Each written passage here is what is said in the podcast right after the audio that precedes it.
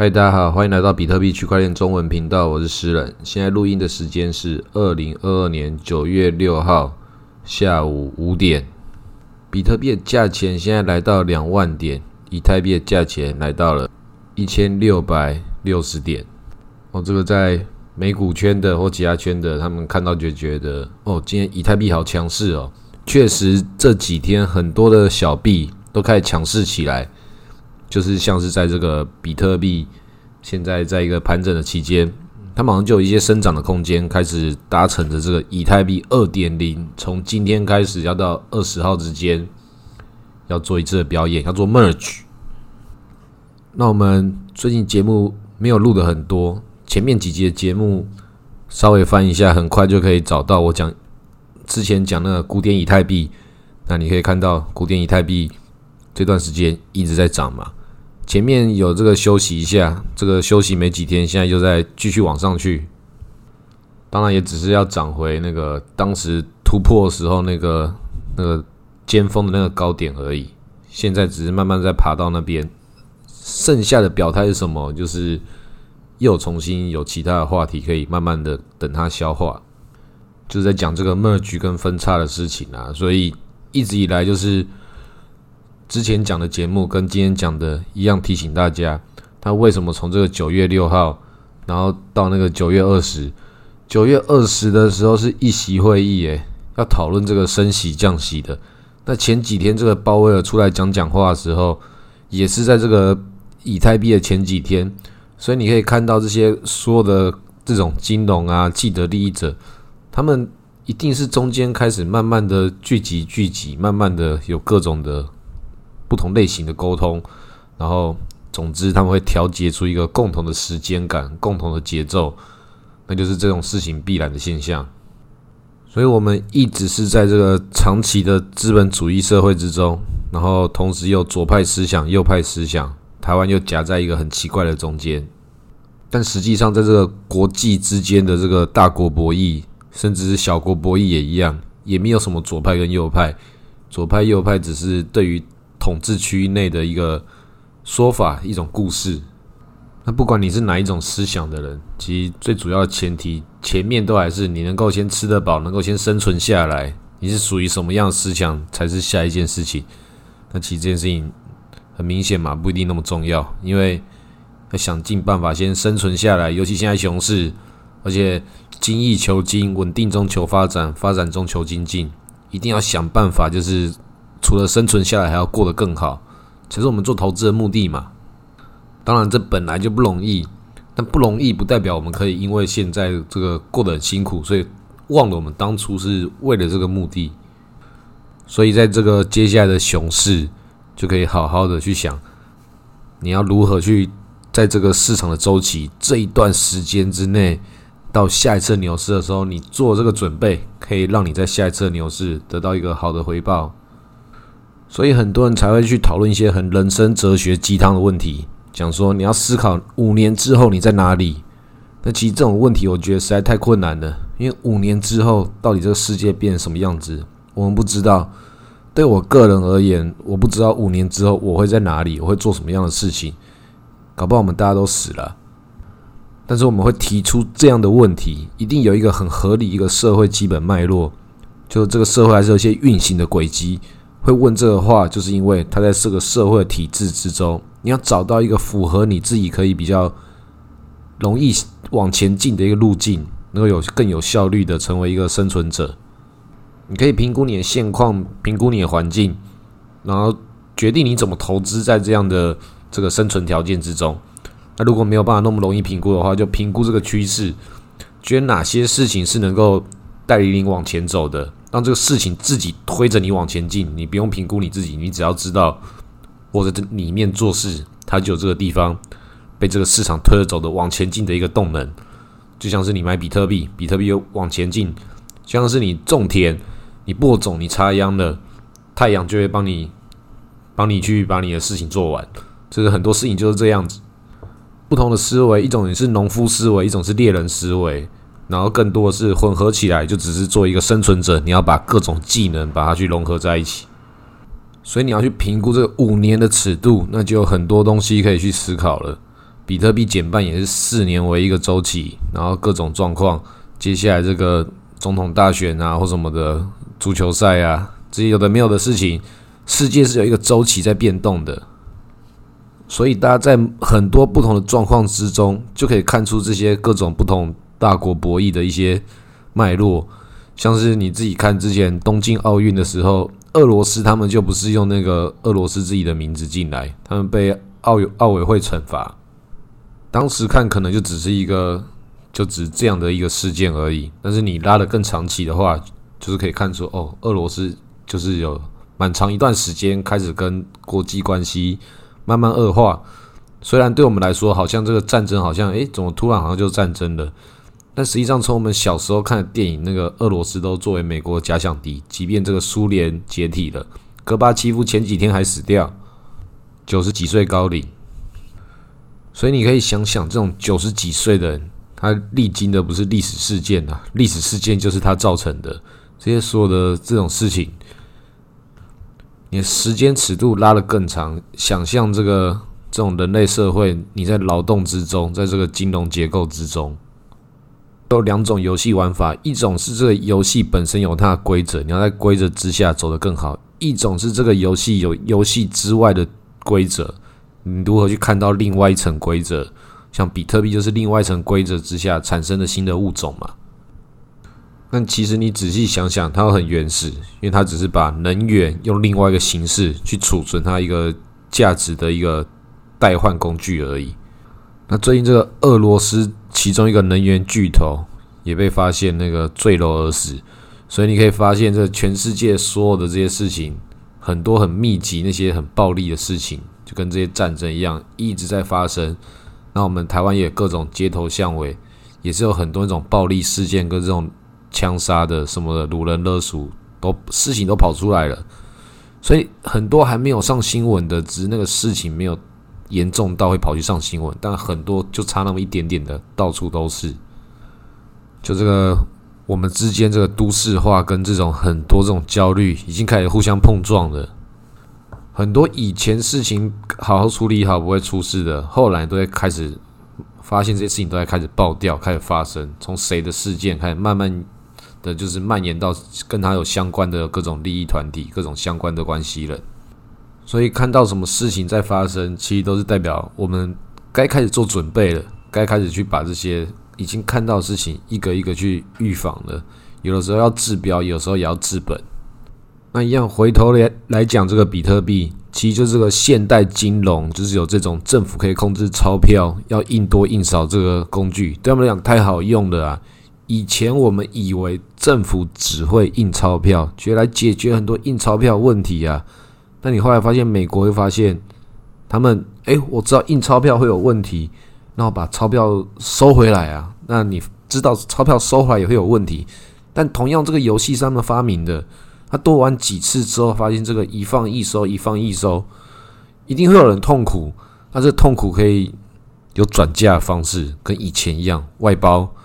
美国现在更厉害了，这个印钞票不好，收钞票也不好，本来就是标标准准的在那边，不用做什么奇奇怪怪的调控，这样它是一个最正确的一个货币循环。但美国不这样玩，找出各种理由可以去印钞票，因为你掌控了这个分配权，无中生有一种权利，它本身就是一个黑魔法，所以在九月二十号之前，你就看他们。现在美联储跟以太坊现在两条线可以一起收割哦。你要被哪个地方在玩，他就告诉你现在这个赌局它已经混在一起了。本来你以前以前玩的游戏是这样子玩，现在开始越来越多的要素加进来，就像是你以前打那个电动，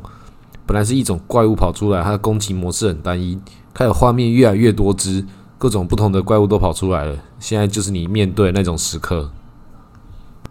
会开始有些人手忙脚乱呐，像我自己开始也是有各种的突发小事件，一直有点开始忙起来，很怕自己就是会不会在这个熊市之中很多东西准备不足。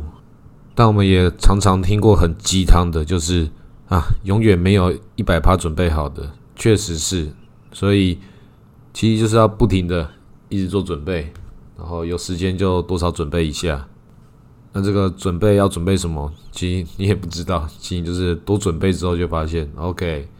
好，就是要为了一切各种事情做好准备。像是之前在欧洲，我忘了是哪一个很重大一个地方，有一个警卫，一看到那个自杀炸弹客一出来，他就直接把他撂倒，直接把他压在地上制服，直接搞定他了。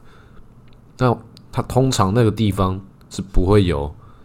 这样的事情，只有那种很极端的事情，就比如说这种自杀炸弹客，不然其他的那种示威抗议都不会有到这么严重的后果。那种最和平的地方，一出包就会出这种大包，因为有人想表达一些很严重的事情。但是那个警卫就是一副就是他这十几年来全部就只为这一刻，一个人拯救那个世界，拯救了小镇村。有的时候，我们现代人处处都是危机。有时候你走在马路上面，这个路不小心就要被车撞了。我们这个马路很烂啊。有时候你整天看起来什么事情都没有，但是一发生危机的时候，就要像这个警卫一样，一个人就拯救世界，因为那就是他的工作。像是安倍晋三的那个保镖，就是第一枪枪响的时候，竟然还让他发了第二枪，这很夸张的，因为第一枪的时候其实没有打到。那也是一个很奇怪的事情，难怪会有人讲说是不是什么阴谋论，还是日本人真的是过得太安逸了。但是不管如何，不知道接下来世界第三次大战会不会开始打起来。我自己是当然是希望不会，但假设会的话，我自己现在相信应该也会是美国的各种吃相太差吧。现在看起来是美国最理直气壮的在玩这种升息降息的游戏，虽然他也是在调节自己国内的关系。那当然，对这个中国啊、俄罗斯，甚至欧盟也是，都是有这种汇率本身，它就是一个国家治理跟其他大国国博弈的一种手段。所以现在连英镑都要开始跟一美元一样的，就是除了欧元之之外，现在英镑也变成美元稳定币了。那最近也有另外一个这种战争性的新闻，是第二次世界大战的时候，有人在那个南韩的银行里面。韩国人在里面存了一万日元，然后经过几代的人去跟这个银行讨价还价，银行都不把这个钱领出来，因为银行自己的资料都不见了。可对他们来讲，我在这个战争的时候，我还愿意把钱放在这个国家银行，然后结果之后跟我说我的钱说没了就没了，所以这是战争很残酷的一面。其实你可以活着就很感谢，但确实钱不见了，那也是给政府。那这种事情就是你真的不知道你要怪谁。那比特币确实就是一个在这种极端状况之下，或许是一个更好的一个储存手段。那其实我比较好奇的那个，他们是怎么认定这个当时的一万日元，在现在可能是几亿台币、几亿韩元这样子？它不是就是一个那个银行如果要跟你耍赖的话，真的可以你存一万日元，我就给你一万日元，这样还给你。那肯定就是有其他的法条在保护着他，只是其他最后证据没办法去认定给他。那那个法条是什么，我们就不知道。所以不管是哪一种金融秩序，它一定还是有它自己的规则。那只是我们大部分人不知道这个规则要怎么使用。那美国人肯定玩的比我们还要厉害了。现在我们还有几天，还有十几天，我们就可以看他这十几天他要表演什么。那这几天以太币确实价钱已经涨到这个地步了，它其实没有什么涨，但其实你看它对比特币的高度在涨，然后下面其他各种小币也是在乱七八糟。那这个真的是牛市要来了吗？我自己觉得肯定不是，因为之前那种状况，真的有那种够实力的散户去买这下面的其他这种小币吗？你真的敢买吗？真的敢赌在那边的人？肯定就是眼光非常厉害啊！因为在当时这些小币正在大家都涨的时候，他们也是只是跟着大盘涨而已，不算真的涨。但他等这个大盘已经涨完一轮，他自己在偷偷继续涨，就是这个大家在回回调、在喘息的时候，你觉得看到这种偷偷涨上去的，就哎，他怎么这段时间自己偷偷涨的三四十趴了？然后再突然再来一根更大根的，直接突破掉说这种事情，其实你中间你没有任何一个时间你有上车的可能，因为你每个时间你要上车的时候都是在追高，因为你正在其他地方更稳的地方赚，这种高风险的不会去赚。啊，等它变成好像你其他地方已经赚完之后来这里，你怎么可能会在追高这种小币？然后这这就是当时这些这一段时间这些足球币发生的事情，但它又是这些里面其实它是有合理可以追高的逻辑。那最后我为什么没有去追？就是因为我不敢追高，我会怕，就这样子这么单纯。那敢追的人就一定有些人赚到钱。那我买了什么？我买了 ETC。那 ETC 有没有涨？也涨的，也是今天涨的比较多的，涨了快三十趴。当然也都是那种小赌怡情的。那这种运气很好的事情，这种在这种时节是慢慢的有它发生的合理性。其实你最终回头看这些有买到的人赚到一笔小钱的人。他那个合理性，回头来看，也可以说是一种送分题啊。但为什么你不敢玩？正是因为这个送分题之前也有很多的陷阱题嘛。那这种在这个大送分题的条件跟小送分题的条件，你要那个在这次的这个牛熊转换期间，就是我之前有讲，你就把它当做一个，要先自己下场玩一下，看一下这个剧本长什么样子。你都做过研究了，你都了解了，你都知道这些事情。正在怎么发生？那你是不是一个赌徒？你肯定是啊。那你是一个烂赌徒吗？你不是了。你已经知道这世界正在发生什么样的事情了。那你要赌什么东西？我觉得赌比特币是一个很合理的选择，就赌四年。这个四年就私人跟你讲，这四年什么事都不要做。针对那比特币，你其他可以做的事情，你要去当赌徒也好，当医生也好，去做其他事情。去磨练你这一个如何去生存的一个技能。那其他比较简单的事情，本来看起来很困难，但是你知道这件事情本身就是这么单纯之后，它反而变简单了。去做一些本来那些困难，只有你自己才有办法解决那些事情。然后其他那些花钱就可以解决，让比特币可以用比特币的时间帮你解决的，那是之后的事情。那你就可以把这一部分投资到比特币上面来。就像是比如有一些人，他生小孩，然后希望小孩之后可以有好的教育，但毕竟小孩刚生出来嘛，这好的教育，大学还有好几年，搞不好不成才啊，谁知道呢？那不管会不会成才，中间都需要钱，那种未来你不知道钱，然后不知道存多少才够，都不知道，那这种钱就很适合用比特币去存啊，因为存再多都不够，但是确实它好像随着时间成长，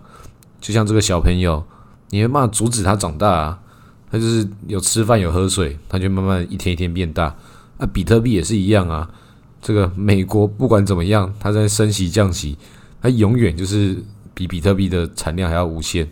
它就可以一直发一直发一直发。比特币就是这样，有吃饭有喝水，它总有一天会越来越大，都是一件很合理的事情。就像是你去买那些面啊，买那些鸡蛋啊，